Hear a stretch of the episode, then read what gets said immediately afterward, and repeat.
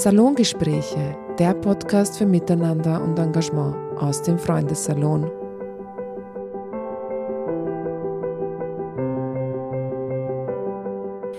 Hi und herzlich willkommen zu einer neuen Folge Salongespräche. Ich bin Lilian und in dieser Episode unseres Podcasts geht es um das Thema Gewalt an Frauen bzw. Männergewalt. Warum dieses Reframing nötig ist, erfahrt ihr von der Journalistin Yvonne Wiedler, die seit Jahren zum Thema Gewalt und Femizide in Österreich schreibt und letztes Jahr ihr Buch Heimat bist du toter Töchter. Warum Männer Frauen ermorden und wir nicht länger wegsehen dürfen herausgebracht hat. Im Rahmen der 16 Tage gegen Gewalt an Frauen war Yvonne bei uns das ist in diesem Fall die AG Gewaltprävention am Alsergrund, zu Gast zu einer Lesung mit anschließendem Gespräch im Festsaal Alsergrund.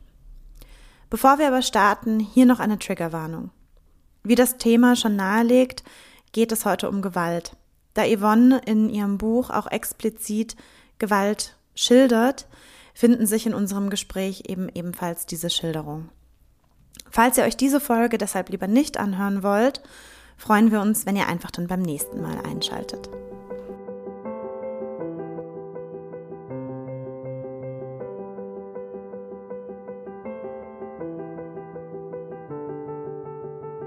Okay, dann ähm, darf ich euch alle schon mal ganz herzlich begrüßen zur heutigen Lesung mit Yvonne Wiedler zu ihrem Buch Heimat bis zu toter Töchter in dem es eben um Femizide in Österreich und Gewalt an Frauen geht. Yvonne, äh, schön, dass du heute Zeit hast, trotz deinem sehr, sehr busy Schedule. Vielen Dank für die Einladung. Ich freue mich sehr, hier zu sein. Würde ich sagen, Saya, danke auch an dich als Gastgeberin hier im schönen Festsaal, dass wir den nutzen Jetzt darf ich aber erstmal ganz kurz noch, falls irgendjemand Yvonne in den letzten Wochen verpasst haben sollte, was ich mir fast nicht vorstellen kann, weil du sehr viel unterwegs warst. Ähm, wie gesagt, Yvonne Wiedler ist Journalistin und hat das Buch Heimat bis zu toter Töchter, warum Männer Frauen ermorden und wir nicht länger wegsehen dürfen, geschrieben. Und dieses Buch ist unter anderem deshalb auch einfach so wichtig, weil es das erste Buch ist, was sich in Österreich auf struktureller Ebene umfassend aus verschiedenen Perspektiven damit beschäftigt. Von daher vielen Dank, Yvonne, dass du heute da bist. Und ähm, vom Programm her, wir hätten jetzt erstmal dich gebeten, etwas aus dem Buch auch zu lesen. Danach haben wir dann Zeit noch für ein Gespräch. Dann fange ich gleich an. Ähm, ich werde etwas aus dem Vorwort vorlesen, weil das gibt einen recht guten Einblick darüber, wie das Buch aufgebaut ist, was die Intention war, ein Querschnitt durch die, sage ich mal, unterschiedlichen Kapitel des Buches. Äh, vorweg möchte ich eine Triggerwarnung aussprechen, die steht auch im Buch. Ähm, ja, es gibt drastische Gewaltschilderungen, die im Falle des Falles retraumatisierend wirken können. Das sage ich dazu, falls jemand das nicht hören möchte oder kann muss man das immer erwähnen vorher. Aber es ist ein ernstes Thema und ich sage auch gleich vorweg, weil die Frage bekomme ich oft, warum habe ich die Gewalt so detailliert geschildert? Ich habe dazu mit vielen ähm, Gewaltschutzexpertinnen auch gesprochen und ähm, die waren sich eigentlich großteils einig darüber, dass diese Gewalt nicht mehr tabuisiert werden soll, weil den wenigsten Leuten wirklich bewusst ist, was das für Beziehungen sind und was diese Frauen da wirklich leiden müssen. Und da spreche ich jetzt auch von der körperlichen Gewalt, aber auch von der psychischen Gewalt, wo vielen gar nicht bewusst ist, dass das eigentlich schon Gewalt ist, weder den Opfern noch dem Umfeld. Und deswegen habe ich mich dann so entschieden, sie wirklich genau zu beschreiben, weil es macht zum Beispiel einen riesigen Unterschied, ob man einfach schreibt, die Frau musste drei Jahre Psychoterror erleiden. Okay, drei Jahre klingt lang, aber was heißt das genau? Ja, und wenn man dann aber schreibt, er hat jeden Tag die Duschköpfe abmontiert, weil er entscheidet, wann sie sich wäscht. Er hat ihr den Wohnungsschlüssel abgenommen, weil er entscheidet, wann sie die Wohnung betritt, nämlich mit ihm. Er hat ein Schloss auf den Kühlschrank montiert, weil er entscheidet, wann sie essen darf. Das sind Dinge, die passieren da draußen jeden Tag und das macht einen riesigen Unterschied. Die Isolation, die Kontrolle, das Handy kontrollieren, die Drohungen, die Ängste, auch um diese Beziehungen besser zu verstehen und auch deshalb, um die Frage obsolet zu machen, die ja auch etwas von Victim Blaming hat, warum geht sie denn nicht einfach? Also das war mir ein großes Anliegen, weil die habe ich immer wieder gehört und ich hoffe wirklich, dass die Menschen, die das Buch gelesen haben, diese Frage nicht mehr stellen, weil das ist nicht die prioritäre Frage. Die prioritäre Frage ist, warum sind diese Männer gewalttätig? Und ich finde, das sollten wir uns anschauen. So, und jetzt lese ich. Gut.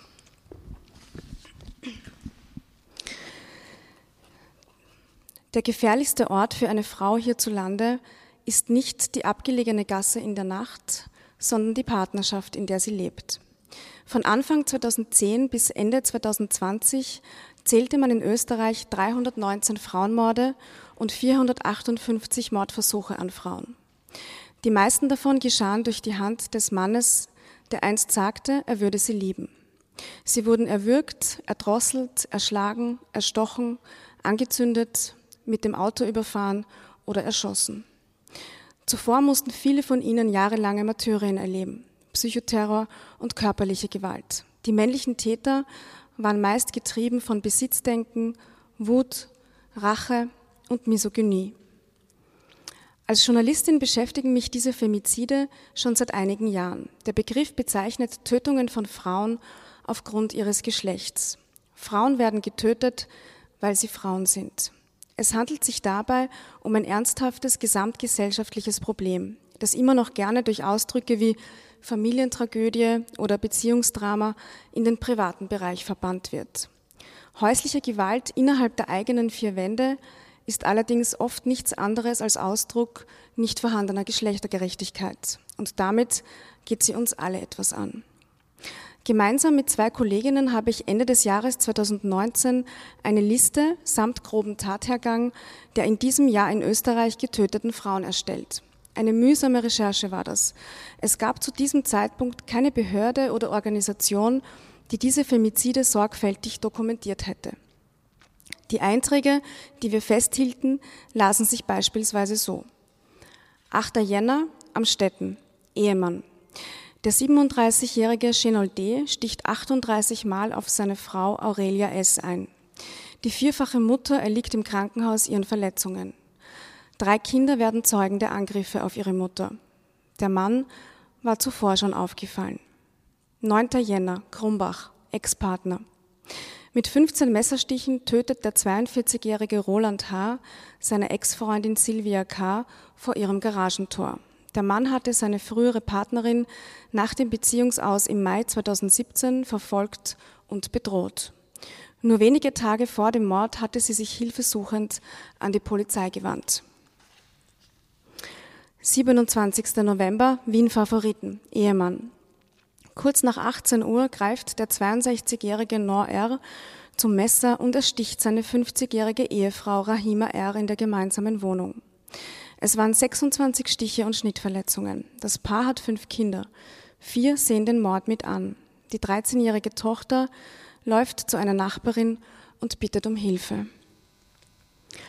Was aus den wenigen Studien, die es in unserem Land zu Femiziden gibt, hervorgeht, haben wir auch damals bei unserer Recherche bereits gesehen. Frauen werden ermordet, weil sie sich von ihren Partnern oder Ehemännern trennen wollen oder weil sie sich getrennt haben. Dysfunktionale Rollenbilder oder biografische Brüche im Leben der Männer kommen in vielen Fällen noch hinzu. Gemein sind den meisten Tätern übertriebene Eifersucht, Kontrollverhalten und patriarchale Denkmuster egal aus welchem Kulturkreis sie stammen. Reuelos schlüpfen viele von ihnen durch diffamierendes Victim Blaming in die Opferrolle. Damit betreiben sie Täter-Opfer-Umkehr. Die Frau habe durch ihren Teil zu der Tat beigetragen, diese geradezu provoziert. Sie habe sich etwa nach anderen Männern umgesehen. Manche Täter saßen tatsächlich im Gerichtssaal, die zutiefst erschütterte Familie der ermordeten Frau hinter sich auf den Zuschauerbänken und warfen mit derbsten Ausfälligkeiten und Anschuldigungen in Richtung des Opfers um sich, bis sie vom Richter oder der Richterin vielleicht gerügt wurden. Eine weitere Gemeinsamkeit vieler Täter sind Blackouts zum Tathergang. Die meisten sagen, sie hätten plötzlich rot gesehen und könnten sich an den Mord nicht mehr erinnern. Sie hätten aufgrund einer unerklärlichen Kurzschlussreaktion gehandelt. Doch oft stellte sich heraus, dass die Tat geplant war weil die Tatwaffe zuvor besorgt wurde. Immer wieder kommt es zum Overkill, also zum Übertöten. Die Frau wird dabei geradezu vernichtet, ausgelöscht. 38 Messerstiche in Aurelia S., 14 Dolchstiche in Simirika und es waren 26 Messerstiche, mit denen Nor R. seine Frau am 27. November 2019 vor den Augen ihrer Kinder hinrichtete. Er schlitzte Rahima R. regelrecht auf. Gedärme traten aus ihrem Körper, als sie blutend in Seitenlage und zusammengekrümmt auf dem Boden lag und starb. In den Armen ihrer kleinen Tochter. Monate später erschien das Gesicht dieser Tochter auf der Videowand des großen Wiener Schwurgerichtssaals. Ihre Befragung wurde gesondert aufgezeichnet und den Geschworenen vorgespielt. Ich erinnere mich, dass sie immer wieder wissen wollte, ob ihr Vater nun eingesperrt bleiben würde. Sie wollte sich versichern, dass er ihr und ihren Geschwistern nichts mehr antun kann. Aus ihren Augen und ihrer Stimme sprach ungeheure Angst. Auch dem zuständigen medizinischen Gutachter Christian Reiter war das Entsetzen ins Gesicht geschrieben. Ich übe diesen Beruf jetzt seit 40 Jahren aus, sagte er, aber in solch aggressiver Form habe ich es selten erlebt. Nor R. wurde schließlich zu lebenslanger Haft verurteilt. Die Medien berichteten von Beginn an über den Fall. Und in einer Boulevardzeitung musste ich von einem Messermord nach Ohrfeige lesen. Der Verfasser bezog sich darauf, dass der Tat ein Streit vorangegangen war und suggerierte mit dem Titel, dass die Frau Mitschuld an ihrem Mord trage, weil sie ihn davor geohrfeigt hätte. Der Fall Rahima R. war einer der 39 Frauenmorde in Österreich im Jahr 2019 und er ließ mich viele Nächte schlecht schlafen. Ich konzentriere mich in diesem Buch ausschließlich auf Intimizide, also auf Tötungen von Frauen durch ihre Partner oder Ex-Partner, da diese den Großteil der Femizide hierzulande ausmachen.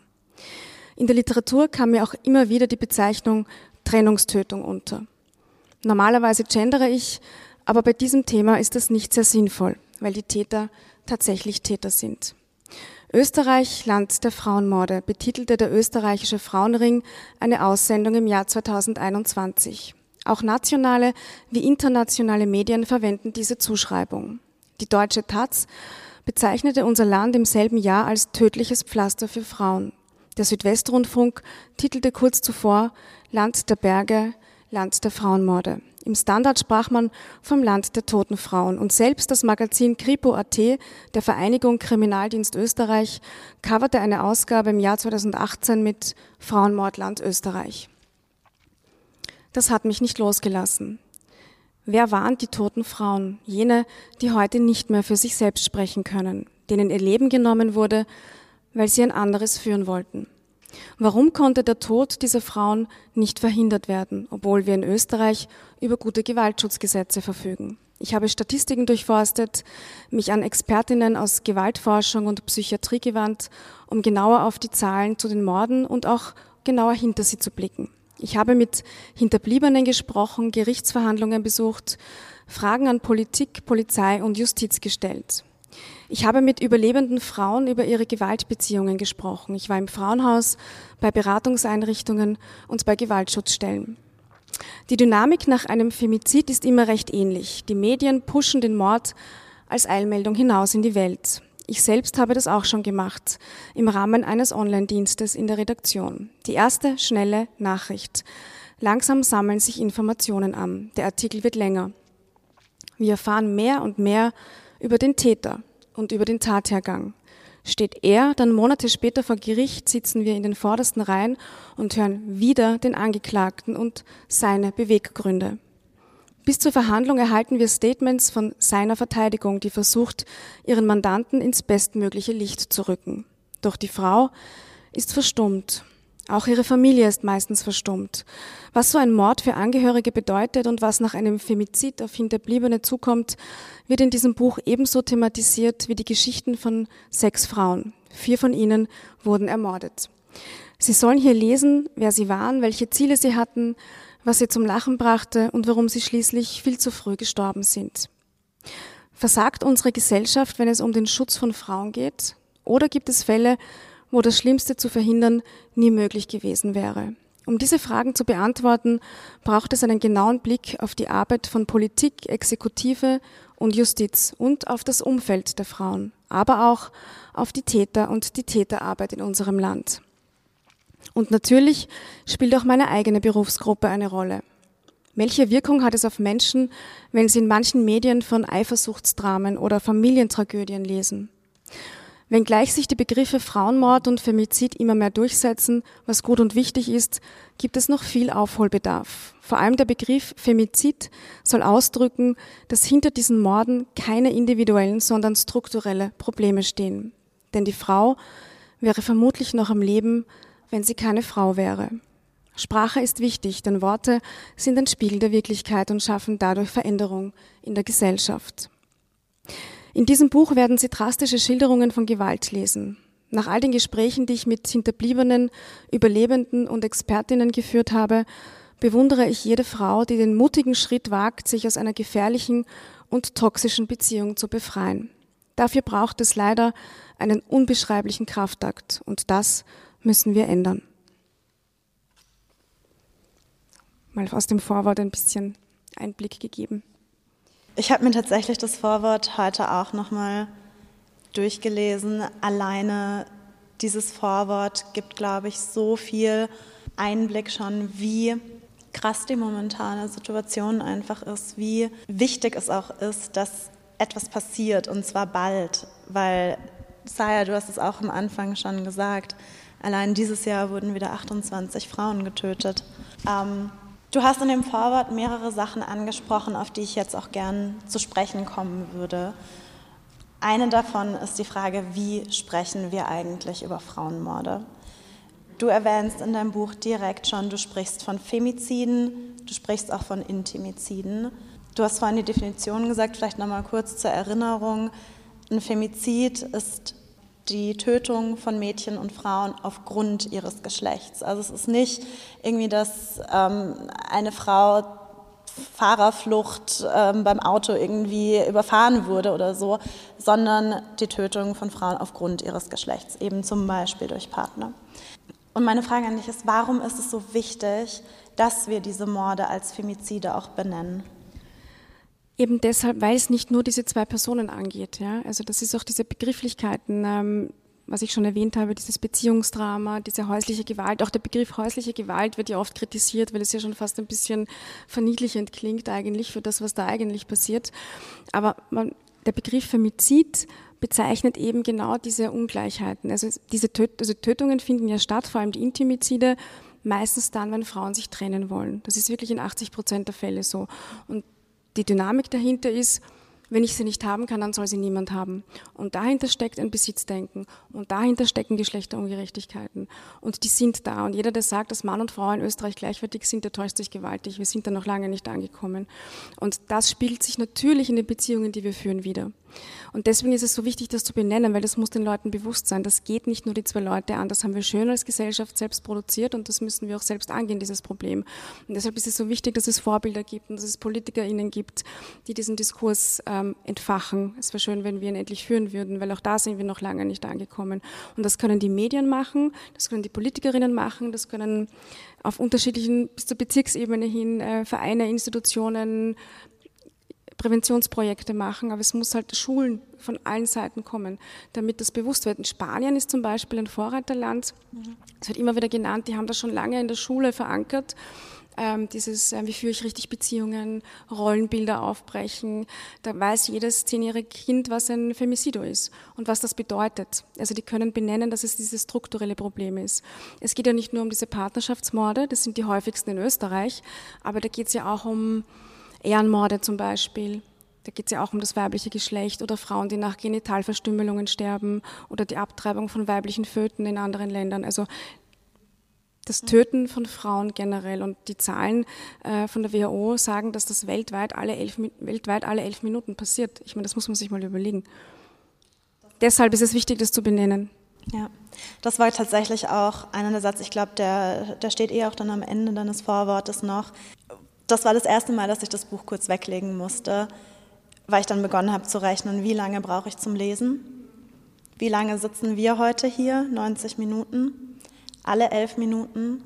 Das ist unglaublich viel. Was du jetzt gerade beschrieben hast, ich finde es auch ganz spannend. In Lateinamerika ist es ja zum Beispiel so, dass man nicht nur von einem Femizid spricht, sondern wirklich von einem Feminizid, was nochmal ein eigenes Wort war, um das Staatsversagen auch damit reinzubringen. Wir haben jetzt aber immer noch von Gewalt an Frauen gesprochen. Du sprichst immer wieder in deinem Buch auch explizit von Männergewalt. Was steckt da dahinter, beziehungsweise warum brauchen wir auch dieses Reframing? Weil, ähm, ich habe es auch im Vorwort erwähnt, die Sprache ist so wichtig und mir ist aufgefallen, dass wir bei dem Thema sehr gerne passiv werden. Ja? Also es heißt immer Gewalt gegen Frauen, Gewalt an Frauen, aber es ist Männergewalt. Es ist zu 95 Prozent Männergewalt bei diesen Taten und dann finde ich, sollte man das auch benennen. Oder es steht auch in den Medien ganz oft, sie wurde erstochen. Sie wurde, sie wurde. Warum sagt man nicht, Mann hat Frau erstochen? Also das ist, liest man viel seltener und das macht einfach etwas mit uns, wenn man das so formuliert und wenn man das einfach so liest. Ähm, ich finde auch ganz spannend, dass Täter unglaublich viel Raum bekommen, außer wenn es um die Tat geht. Genau, das ist doch interessant, oder? Mhm. Teilweise werden sie fast terrorisiert für ihre Taten. Und äh, wie gesagt, von den Frauen, von den Familien hört man nichts. Das die einzig übrig gebliebene Sichtweise ist seine oder eben die seines Verteidigers. Der, der sofort versucht natürlich auf Totschlag zum Beispiel zu argumentieren oder Affektmord etc. Das ist dann in den Medien und teilweise ist es mir eigentlich unerklärlich, wie Journalisten nicht merken können, wie sie da instrumentalisiert werden eigentlich. Ja? Also was da passiert. Ich finde ja überhaupt, dass man von dieser Einzelberichterstattung ein bisschen abrücken sollte und dahin gehen sollte, es immer in eine größere Geschichte einzubetten. Und bei jedem, natürlich muss man diese Morde vermelden, das ist klar, man soll sie auch als solche benennen. Aber ich habe dann schon immer die Entscheidung als Journalistin zu sagen, belasse ich es jetzt dabei oder bette ich es gleich in eine größere Femizidgeschichte ein, wo ich dann eben nochmal erkläre, was ist da passiert, warum passiert das so oft, wie oft passiert das, Vergleichszahlen mit anderen Ländern, ähm, Beratungsstellen, Einrichtungen, wo kann man sich hinwenden wo kommt die Männergewalt her? Ursachen, Lösungsvorschläge. Also das kann man eigentlich immer machen, sollte man eigentlich auch tun. Das wäre tatsächlich auch eine meiner Fragen an dich gewesen. Wie geht gute Berichterstattung in dem Bereich? Tatsächlich ist es ja zum Beispiel so, dass über Suizide nicht berichtet wird, um keine NachahmerInnen ähm, anzuregen, ähm, während zum Beispiel es ja Studien gibt, dass bei Terroranschlägen, wenn viel darüber berichtet wird, es häufig dann danach einen, einen zweiten Vorfall gibt. Wie ist das zum Beispiel bei Femiziden? Wurde sich das da mal angeschaut, was, was Berichterstattung ja, da macht? Bei Femiziden gibt es da noch nicht so eine tiefgehende Forschung dazu. Ich habe aber natürlich mit Gewaltschutzexpertinnen darüber gesprochen und da war prinzipiell die Meinung, sie wollen, dass berichtet wird. Also Femizidberichterstattung ist gewünscht, schon alleine wegen der Frauen, die vielleicht oder, oder Berichte über häusliche Gewalt oder Gewaltschutzmaßnahmen generell, falls sie sich in solchen Situationen wiedererkennen und dann eben gleich diese ganzen Frauenhelpline etc. dazu schreiben. Was wir nicht wissen ist, also ähm, du hast angesprochen den Werter-Effekt bei der Suizidberichterstattung, ähm, der besagt, dass sich durch mediale eben Vorfälle, die ich lese, wenn ich zu genau detailliert spreche, dass das Leute nachmachen können. Da, dahingehend gibt es noch keine Hinweise bei der Femizidberichterstattung und auch nicht bei jener, wo sich die Täter nachher suizidieren, weil das war meine Frage eigentlich. Ja. Weil es, es gab eine Häufung im Mai, da waren drei oder vier Fälle hintereinander, äh, wo die Männer sich nachher eben selbst umgebracht haben. Aber auch dahingehend ist eigentlich nichts bekannt noch. Aber das wird man sich sicher anschauen. Okay. Und wie hast du das dann für dich entschieden? Ich meine, du bist ja auch Journalistin. Als du entschieden hast, du schreibst jetzt dieses Buch, wie bist du da rangegangen? Wie hast du dann auch entschieden, dass du eben die Fälle mit reinnimmst, wie du auch darüber beschreibst? Hattest du da im Vorfeld dann auch schon mit Leuten zum Beispiel gesprochen? Ich habe schon die Jahre zuvor immer wieder berichtet in, aus, in meinem journalistischen Alltag über Gewaltschutz, über häusliche Gewalt. Ich war oft in Frauenhäusern. Ähm, ich habe auch über Femizide schon berichtet und das war eben tatsächlich der Auslöser vor ein paar Jahren schon, als ich versucht habe, sie zusammenzuschreiben und draufgekommen bin, es ist unmöglich, diese eine vollständige Liste zu haben. Das gibt es doch nicht. Keiner kann sagen, wie viele es tatsächlich gibt. Also nach der Definition Femizid. Ja. Ähm, und da hatte noch nicht einmal die polizeiliche Kriminalstatistik mehr als das Geschlecht erfasst. Ja. Also da gibt es keine Kennungen für, für Taten im sozialen Nahraum. War das der Partner? Wer war das? Also wirklich kannst du nicht wirklich was damit anfangen eigentlich, wenn man es aufs Femizide hin untersuchen möchte. Und dann haben wir selbst begonnen, so eine Datenbank zu machen. Und die autonomen Frauenhäuser führen auch eine Liste, aber die basiert lediglich auf den Medienberichten. Das heißt, wenn Dinge nicht in die Medien kommen, dann ist diese Sache schon mal nicht vollständig. Also das heißt, gibt es eigentlich nicht.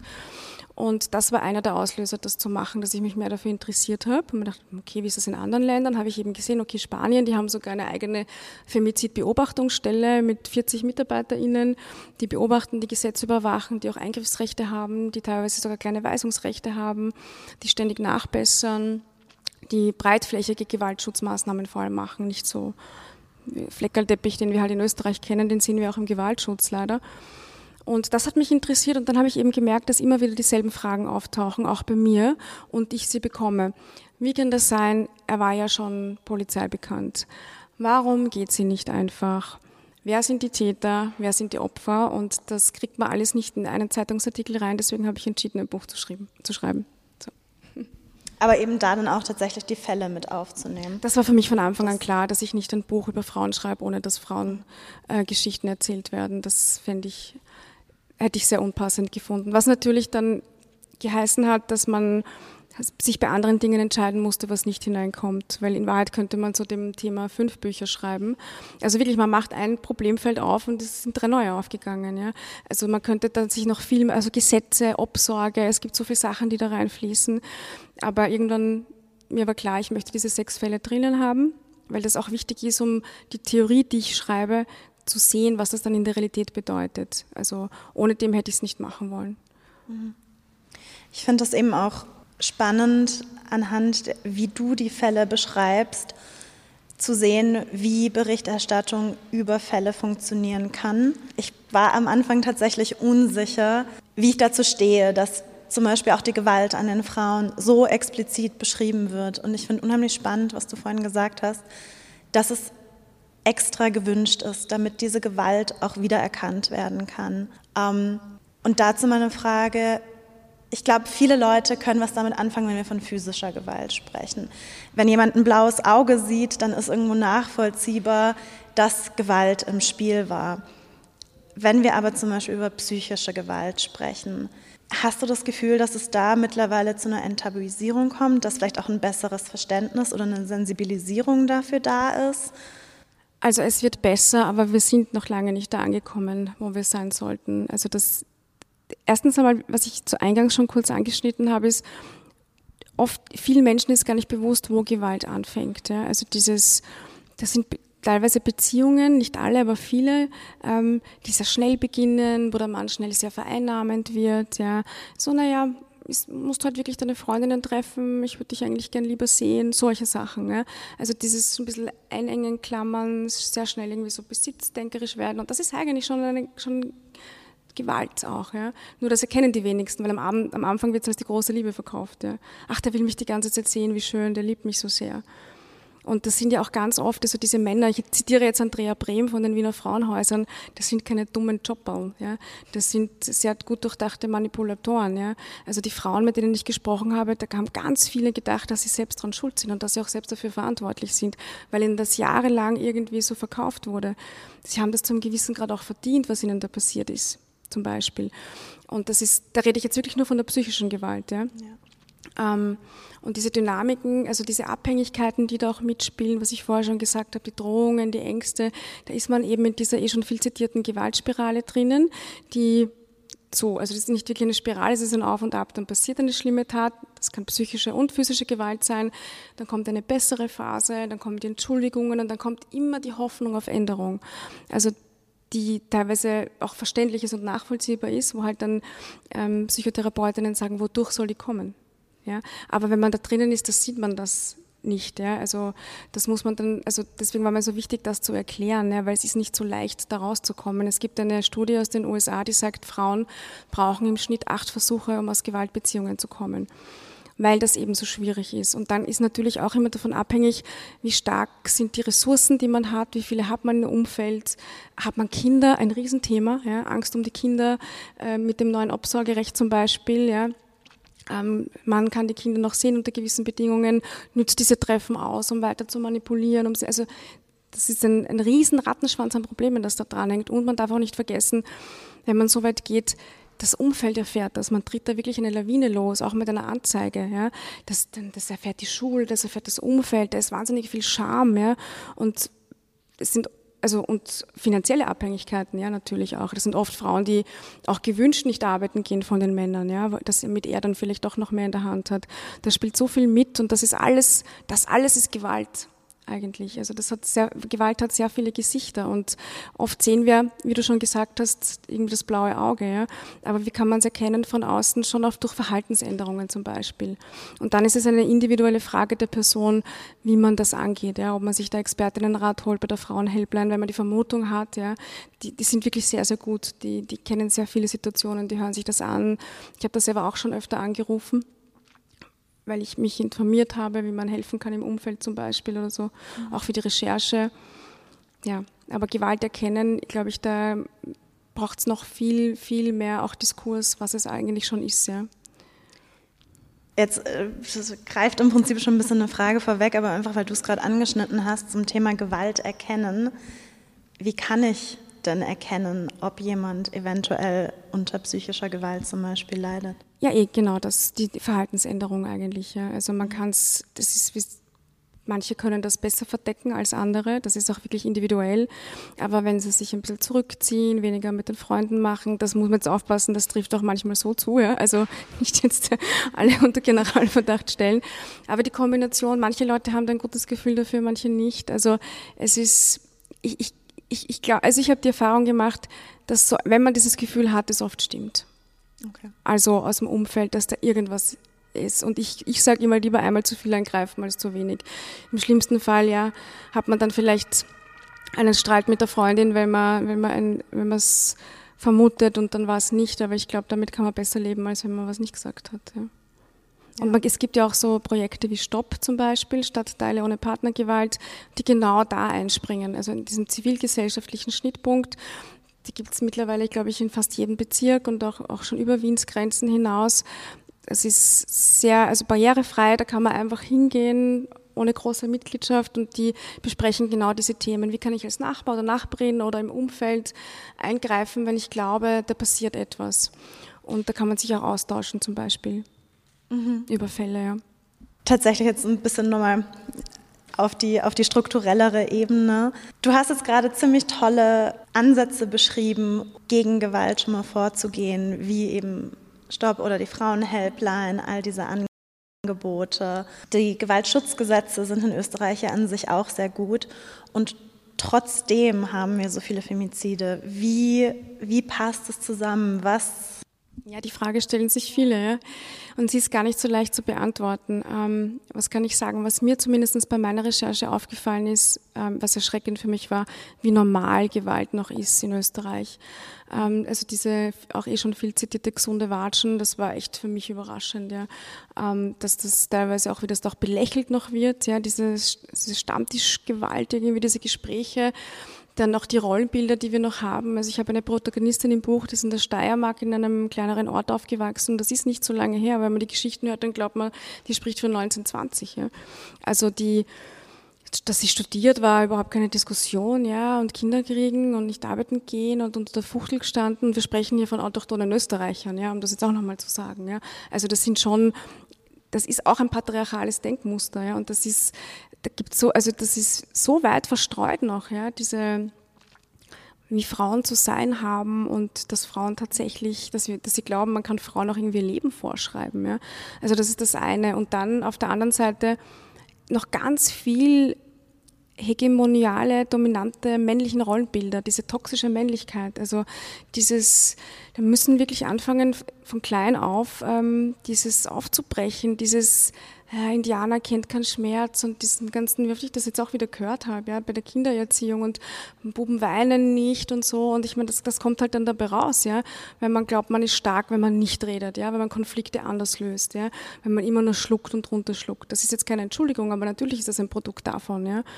Das ist das eine. Und das zweite, es gibt in Österreich wahnsinnig viele nicht durchbrochene also Gewaltgeschichten, die fortgesetzt wurden, Krisenfamilien, wo nicht eingegriffen wurde, wo Gewalt also es sind ja auch die Täter mit Gewalt aufgewachsen. Es sind ja nicht nur die, es sind Frauen oft in solchen Konstellationen, die jetzt selbst dann schon nicht mehr mit dem besten Selbstwert ausgestattet sind, sagen wir es mal so.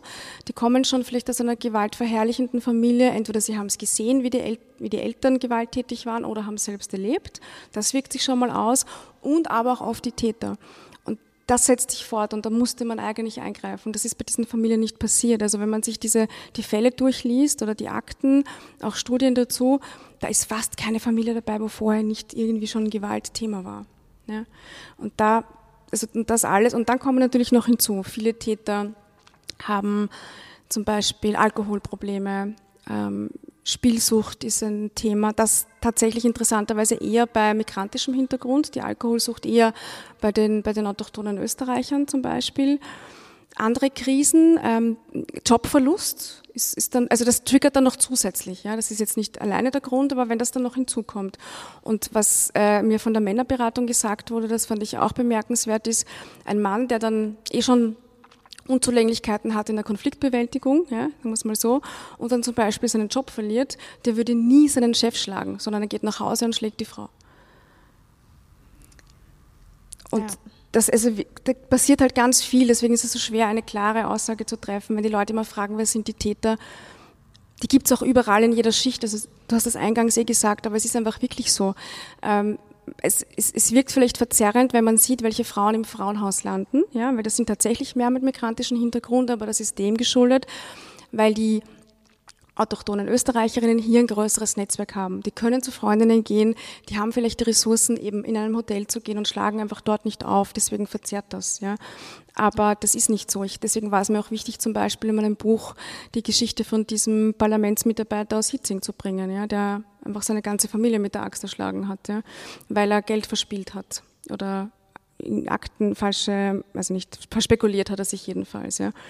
Ähm, weil das in jeder Schicht äh, passiert und sowohl die Täter als auch die Opfer entstammen jedem Milieu und jeder Schicht. Ich finde es so wichtig, dass du das jetzt gerade auch nochmal betonst, dass du ja das am Anfang auch betont hast, weil da auch wieder auf die Berichterstattung gehend ich das Gefühl habe, dass genau die Femizide besonders berichtet werden oder instrumentalisiert werden, wo ein migrantischer Hintergrund dabei ist und da dieses Narrativ einfach unglaublich rassistisch auch man reproduziert muss sich einfach wird. beides anschauen. Natürlich gibt es ein Thema da und dort, ja, aber man darf auf keinem der beiden Augen jetzt sage ich mal blind sein, ja. Aber es ist überhaupt nicht so, dass das ein importiertes Problem ist. Also wenn ich das, das ist einfach nicht wahr, ja. ja. Und äh, in der Männerberatung hat man auch gesagt, bei Ihnen sitzen in diesen Anti-Gewalt-Trainings sitzen Männer mit arabischem Hintergrund wie Männer mit Waldviertler Hintergrund, ja, sitzen dort nebeneinander und kriegen dieselbe mehr oder weniger Normverdeutlichung, wenn es sein muss, ja. Und natürlich muss man gewisse Gruppen anders ansprechen. Das ist denen auch klar jetzt in der Gewaltpräventionsberatung. Und ich glaube, das muss das Ziel sein, ja, dass man eben schaut, worum geht es im konkreten Fall, weil du kannst hier eben nicht eine allgemeine Antwort geben. Es kommt doch sehr viel immer auf die individuelle Situation an. Und es ist ja nicht so, die meisten Fälle sind ja also in diesem Jahr 28 Fälle haben leider im Tod von Frauen geendet, aber ich sage einmal, die größere Masse der Täter, ähm, die, wo häusliche Gewalt vorgefallen ist, die ein Betretungsverbot jetzt erhalten haben und jetzt in die Beratung gehen, sind ja noch irgendwie erreichbar. Ja? Also zum Glück ist es ja so, dass die, die wirklich höchst gefährlich sind und extreme Risikotäter sind und weggesperrt werden müssen, weil sie eine Gefahr für die Gesellschaft sind, nicht der Großteil sind. Also man hat da eigentlich schon einen großen Spielraum, auch Leute noch zu erreichen. Ja? Was man halt aber weiß, ist, dass am effizientesten sind einfach zum Beispiel diese achtmonatigen Antigewalt-Trainings. Die sind aber freiwillig oder werden maximal vom Gericht verordnet oder wenn, dann müsste man sie sich selbst zahlen. Jetzt haben wir ja seit September 2021 zumindest diese sechs Stunden verpflichtende Präventionsberatung für Männer, die weggewiesen wurden. Es ist noch lange nicht ideal, aber es ist zumindest ein kleiner erster Schritt, weil sie verpflichtend sind und das macht den großen Unterschied, weil Freiwilligkeit bringt da einfach überhaupt nichts. Das zeigen auch alle Studien dazu. Ähm, ich glaube, du hast dann irgendwann einmal auch berichtet, dass ein Femizid dann tatsächlich aber auch von jemandem ausgeführt wurde, der genau in dieser Beratung. Genau, das ist einmal passiert. War. Das war in Salzburg. Ist natürlich auch für die Berater dort heftig, ne? weil die wurden da als zusätzliche Kontrollinstanz eingezogen und ja, da ist es wirklich passiert. Da war ein Mann in dieser sechsstündigen Beratung und hat dann danach die Frau ermordet, ähm, ist aber ähm, bisher nur einmal passiert, aber es gibt ja jetzt die Forderung, ähm, das wurde vor zwei Monaten oder so, wurde so ein Evaluierungsbericht äh, präsentiert, da haben sie Gewaltschutzexpertinnen aus Österreich interviewt zu den neuen Maßnahmen, was sie davon halten, wie sie sie einschätzen. Und da wurde schon unisono gesagt von den Leuten, die das machen, bitte gebt uns Flexibilität mit diesen sechs Stunden. Lasst uns selbst entscheiden, ob ein gewisser Mann vielleicht mehr braucht und ein anderer vielleicht sogar weniger. Ja, weil ich meine, wir haben 13.000 Wegweisungen im Jahr, das muss man sich mal vorstellen. Ja. Allein Wien hat knapp 5.000 Zuweisungen gehabt. Ich da, war gestern auf einem Podium mit jemandem von Neustadt. Das ist so ein, der Verein, der das in Wien macht. Ich meine, das waren 4700 Männer, knapp. Wir sind fast nur Männer, haben, haben die zur Beratung bekommen. Das ist schon viel. Können ihr das noch leisten? Also hast du das gestern irgendwie mitbekommen oder? Ja, die haben schon gesagt, natürlich, das ist, da hat sich der komplette Betrieb dort verändert, ja. Aber er sagt auch, es ist wichtig. Aber was die sich eben wünschen würden, ist, dass man flexibler ist mit, de, mit diesen Stunden. Ja? Also es gibt ja Männer, da ist die Wegweisung jetzt, da sagt man gut, okay, gut, muss vielleicht wirklich keine sechs Stunden da sitzen, ja? aber es gibt halt welche, wo man sich wünschen würde, man hätte zehn, zwölf, wie auch immer. Und da ist die Forderung da. Ich meine, wir haben am 6. Jänner ja, gibt's einen, äh, wird präsentiert, der Gewaltschutzgipfel, vielleicht kommt ja da eine positive Änderung. Ich bin gespannt. Und weißt du, was ähm, in, in diesen Stunden 6. Dezember, Entschuldige. Jänner gesagt ähm, was in diesen Stunden zum Beispiel gemacht wird? Also es würde mich tatsächlich interessieren, wie man ganz explizit auch versucht, da Gewalt prä präventiv das ist ein Kapitel im Buch. Also da war ich auch bei Neustadt und habe die dort besucht und habe auch mit Sozialarbeiterinnen, die das machen, gesprochen. Und die haben gesagt, also natürlich, ehrlicherweise muss man sagen, in sechs Stunden kann man jetzt nicht die Welt verändern. Sie versuchen halt die, die Situation zu eruieren und irgendwie in Richtung Verantwortungsübernahme zu gehen, weil das ist oft ein großes Problem, wurde mir gesagt, ja, die zu erkennen. Und was ich am allererschreckendsten fand, und das ist auch wieder ein Bild für diese toxische Männlichkeit, da sitzen 40, 50, 60-jährige Männer, die zum allerersten Mal in ihrem Leben in so einem Setting über sich selbst reden. Also die waren noch nie auch nur eine Minute in einer therapeutischen Maßnahme oder irgendetwas, trotz der Probleme, die sie haben. Und die sind ja selbst auch nicht glücklich darüber, das muss man ja schon einmal sagen. Es finden ja nicht viele Männer, von denen sagen, ja super, ich schlage jeden Tag meine Frau, mein Leben ist toll, meine Familie hasst mich, super. Ja. So ist es ja auch nicht. Ja. Aber die kommen da nicht raus. Aber die würden jetzt nie auf die Idee kommen, von sich aus zu sagen, ich gehe in Therapie. Und das hat viel mit diesen Männlichkeitsbildern zu tun. Ja. Das ist ihm, ah, das ist nur was für Weicheier und so diese, diese Sprüche halt, die man dann hört. Und der hat wirklich gesagt, das ist das erste Mal, der hat da selbst eine ziemlich heftige Gewaltgeschichte erlebt und hat da noch nie mit jemandem drüber gesprochen. Und ich meine, das sagt ja doch extrem viel aus, was das bedeutet. Ne? Wie können wir dann dahin kommen, dass wir Gewalt an Frauen auch weniger als ein Frauenthema jetzt in Anführungszeichen begreifen, sondern auch als ein Männerthema. Ja, man sieht es immer im Publikum. Genau, so wollte ich tatsächlich gerade ja. nämlich sagen. Man sieht es nämlich heute auch wieder. Ich freue mich immer über jeden Mann, der da ist. Ich sehe sie dann immer auch gleich. Ähm, also auch bei meinen Buchpräsentationen jetzt so. Es sind halt 90 Prozent mhm. Frauen immer. Ja. Ich würde mir natürlich wünschen, dass das Buch viele Männer lesen ähm, und das, was halt auch ein, ein, Thema ist, das fällt mir halt auf, weil ich kriege diese Kommentare oft auf Social Media. Viele Männer fühlen sich jetzt unter so einen Generalverdacht gestellt. Ja. Da kommt dann sehr schnell ein, ein, ein Hass wieder mir entgegen, ja, und immer dieses, ist jetzt jeder Mord ein Femizid, ja, also so mit diesem extrem unangenehmen Unterton, wo ich sage, nein, ich kann es dir aber gerne erklären, wenn es daran scheitert, ja. Aber das meine ich auch immer dieses Weg, Weggehen vom eigentlichen Problem. Ja. Also ich, ich, ich kriege mit, unter, wenn ich meine Artikel poste oder zu Lesungen, dann die, diskutieren die mit mir ewig lang über das Wort Femizid, anstatt über die Gewalt zum Beispiel zu reden. Ja. Das ist immer dieses, da ist schon so ein, ja, jetzt sind wir alle Männer böse, wo ich sage, nein, das sagt doch überhaupt niemand. Ja. Und da fängt schon an. Ja diesen Graben mal aufzubrechen, ja, dieses Angst, dass jetzt da was weggenommen wird, ja, oder wenn das schon so beginnt, dass wir bei Gewalttaten dieses Problem haben, ja, dann haben wir wirklich noch einen weiten Weg zur tatsächlichen Geschlechtergerechtigkeit. Ja. ja. Generell jetzt auch bisschen so utopisch oder so. Aber ich glaube, du hast jetzt auch immer wieder ein bisschen kritisiert, was, was die Politik auf hoher Ebene so aktuell macht. Du hast jetzt sehr viel Recherche gemacht. Wärst du Frauenministerin, was würdest du dir denn wünschen, was passiert? Also wäre ich Frauenministerin, dann würde ich sagen, dass ich Feministin bin und nicht, dass das nur eine Etikette ist. also das finde ich, ja, also ohne Worte. Ich, ich, ich finde, es, es braucht für Österreich eine wirklich ehrlich gemeinte, feministische, fortschrittliche Frauenpolitik und das kann man, die haben wir einfach nicht. Ja. Es braucht PolitikerInnen, die Vorbilder sind, die das vorleben. Auch das sehe ich leider nur sehr selten. Ja, es gibt auch ein paar, ein paar, die Hoffnung machen, aber im Großteil muss man sagen, das ist, es wirkt einfach so, als wäre dieses Thema nicht wichtig. Ja. Also ich kann dazu nur sagen, ich habe vom Frauenministerium keine Antwort auf meine Anfragen bekommen für das Buch. Also ich, vielleicht hat es hier schon jemand gelesen und sich gewundert, warum keine Zitate von der Frauenministerin drinnen sind. Weil ich habe dreimal, dreimal angefragt, dreimal bin ich vertröstet worden. Schlussendlich habe ich keine Antworten auf meine Fragen bekommen. Ich habe angeboten, ähm, dass man es auch via Zoom machen können, wenn es nicht ausgeht oder schriftlich. Nein. Und da es ist mir völlig unverständlich. Also ich, ich versuche immer noch zu verstehen, warum, weil ich, es, kann, ist es das, was es scheint, dass es einfach wirklich nicht so wichtig ist oder was war wichtiger als, als 319 tote Frauen in den letzten zehn Jahren und 458 Mordversuche? Ich verstehe es einfach nicht. Ja, aber das ist, also um zu deiner Frage zurückzukommen, ja, auch diese Stille, ja, die sehr viel kritisiert wurde. Ich glaube, irgendjemand hat, äh, nein, eh, das war eh hier, dieses Wir haben keine Frauenministerin, oder? Das ist ja hier gefallen. Ja, dieses, in der ersten Hälfte des Jahres gab es ja wieder diese Häufung von Femiziden und es alle so stille, hallo, ist, ist da jemand, ja. Wo natürlich kann sich jetzt nicht äh, das äh, ungeschehen machen, aber man könnte schon nach so einem Mord an die Öffentlichkeit treten und man kann Beileid aussprechen. Man kann irgendwie mitfühlende Worte aussprechen. Man kann zeigen, dass uns das nicht egal ist. Man kann zeigen, dass sowas nicht geht, ohne dass es kommentiert wird von der Politik. Was ist denn das ist auch ein Bild an andere Betroffene und an Männer?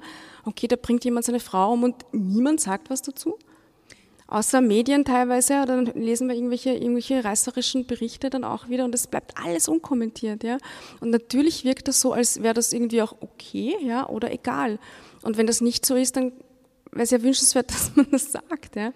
Und da, da hätte es jetzt zum Beispiel eine Möglichkeit gegeben. Du hast diese eine Stelle in deinem Buch, ähm, wo du einen Mann zitierst, der seine Frau umgebracht hat und danach meinte so, hey, ich habe doch nichts gemacht, ich habe doch nur meine Frau umgebracht nur seine Frau umgebracht. Ja. ja. Das war in Oberösterreich, genau, im Jahr 2021, glaube ich. Ja. Und ich glaube, dieses, diese Herangehensweise an, ich habe ja nur meine Frau umgebracht, zeigt sehr gut die Problematik. Und ich glaube, dass das ein Punkt ist, wo die Politik auf jeden Fall noch angreifen muss, damit dieses Verständnis auch von ähm, Hierarchisierung von Themen im Prinzip, was sind warum werden Frauenthemen häufig so separiert oder irgendwie ähm, Vor allem ist es ein Männerthema. Genau, das, also, genau, das ist das, das Ding. also das, ist, das ist so, das, in dem Moment, wenn Frauen sterben, wird es in eine Ecke von, das sind Frauenthemen geschoben. Und weil das ein Frauenthema ist, ist es nicht mehr so wichtig. Und das muss dann nicht gesamtgesellschaftlich diskutiert werden. Das reicht ja dann, wenn man das irgendwie im Kleinen diskutiert. Das finde ich so genau, schlimm. Genau, und wenn es dann immer heißt, ähm, verwiesen wird auf das 25 Millionen Gewaltschutzpaket. Ja, es ist eh gut, dass es das Geld gibt, aber weitere Ressourcen sind nicht machbar oder warten wir jetzt mal den 6. Dezember ab, vielleicht passiert ja noch ein Wunder.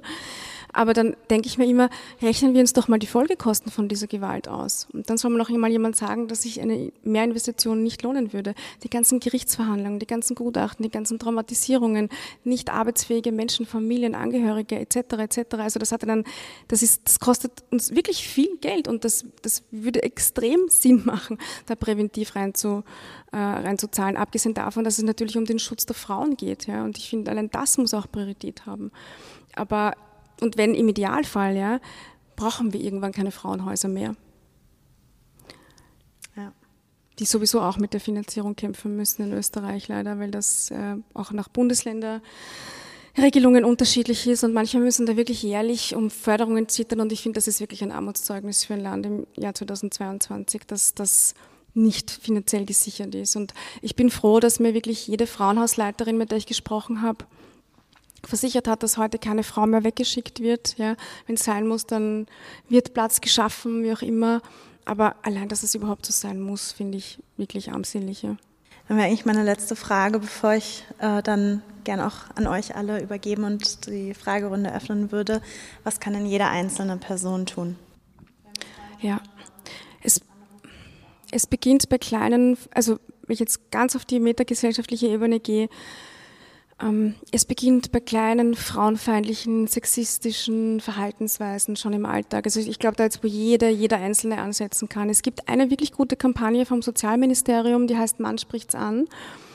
Ähm, da gibt es ein Sujet, da stehen zwei junge Männer, sind so 19, 20 Jahre alt, schätze ich, und daneben steht, checkst du eigentlich, wie arg du über deine Freundin redest. Und genau das ist, glaube ich, das ist der Punkt, wenn du, weil wir wissen ja alle, also das zählt am meisten, was die Peer Group sagt, auch in einem gewissen Alter. Ja, ich meine, da kann dir jeder andere erzählen, aber das ist halt einfach, ja, da kommst du halt an oder nicht.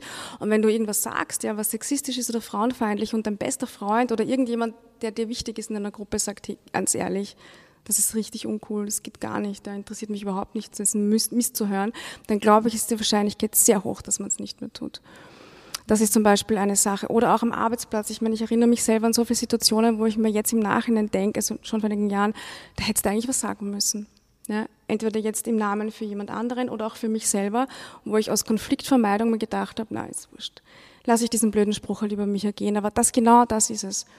Da, da eckt man halt an und das müsste man einfach alle geschlossen machen. Und aber auch Männer bei Männern und Männer bei Frauen, ja, dieses, dass sich das da vermengt bei den Geschlechtern. Also das ist jetzt einmal ad hoc das, glaube ich, auch einfachste eigentlich, was man so machen kann, ohne viele Ressourcen in die Hand zu nehmen. Ja. Dann vielen, vielen Dank auf jeden Fall. Danke für die Einladung.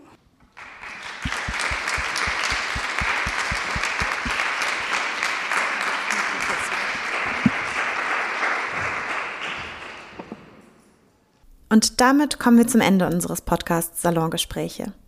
Hier nochmal der Hinweis, dass falls ihr selbst von Gewalt betroffen sein solltet oder Zeugin von Gewalt in eurem Umfeld werdet, die Frauenhelpline 24-7 erreichbar ist und in beiden Fällen, also sowohl als Zeugin von Gewalt als auch wenn man selbst betroffen ist, eine sehr gute Anlaufstelle ist. Die Nummer ist 0800 222 555. Wir verlinken euch die Website aber auch in den Show Notes.